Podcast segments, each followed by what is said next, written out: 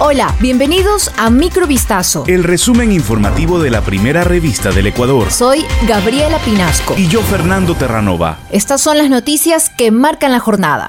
Los gobiernos de Ecuador y Perú se comprometieron este viernes en la cumbre presidencial y gabinete binacional a estrechar la cooperación para combatir la delincuencia organizada transnacional y a reforzar la gestión integrada de recursos hídricos. Transcurridos más de dos años del último encuentro de este tipo, la ciudad de Loja, en el sur de Ecuador, albergó el decimocuarto encuentro presidencial y gabinete binacional, donde se abordaron temas de la agenda bilateral, entre ellos la seguridad fronteriza o la contaminación de los ríos que comparten ambas naciones, cooperación y coordinación bilateral en el combate a la delincuencia organizada transnacional en todas sus manifestaciones, tráfico ilícito de drogas, trata de personas, tráfico ilícito de migrantes, tráfico de armas, municiones y explosivos, minería ilegal y contrabando, manifestó el mandatario ecuatoriano Guillermo Lazo al resumir algunos de los resultados de la convocatoria.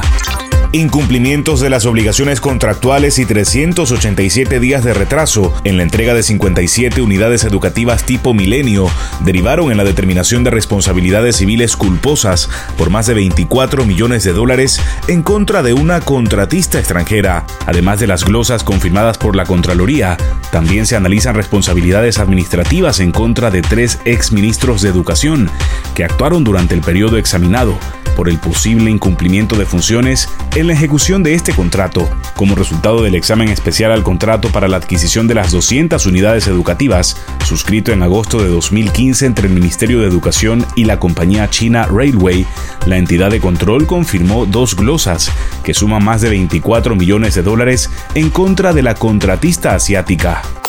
El ex vicepresidente de la República, Jorge Glass, compareció este viernes 29 de abril a la sede de la Corte Provincial en Guayaquil para cumplir con la medida cautelar ordenada tras su excarcelación el pasado 10 de abril, pese a que en la resolución del habeas corpus el juez de Manglar Alto, Diego Moscoso, ordenó la presentación periódica el primer lunes de cada mes. El ex funcionario se presentó de forma anticipada para evitar que se generara algún inconveniente debido al feriado próximo por el Día del Trabajador. En la grabación aparece el ex vicepresidente junto a algunos representantes del correísmo, entre ellos Marcela Guiñaga y Ronnie Aleaga. Pero sorprendió la presencia de Pedro Moreira, quien hasta hace unos días era juez, y cuyo nombramiento se dio por terminado a raíz de un polémico fallo que beneficiaba a alias JR, uno de los cabecillas de la banda delincuencial Los Choneros.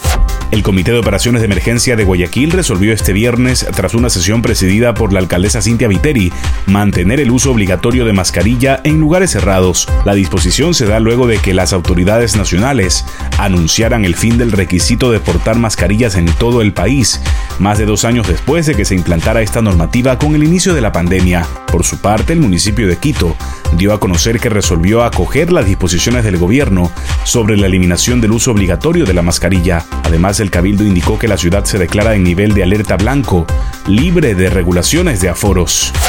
Rusia anunció hoy que levantará el 16 de mayo las restricciones a los vuelos hacia Ecuador, impuestas en su momento debido a la pandemia del COVID-19. Según informaron las autoridades, tanto vuelos regulares como charter podrán partir con rumbo al país latinoamericano desde aeropuertos internacionales rusos. Rusia cerró a finales de febrero su espacio aéreo a los vuelos procedentes de 36 países, entre ellos todos los de la Unión Europea y Canadá, en respuesta a igual medida adoptada por ellos debido a la campaña militar rusa en Ucrania.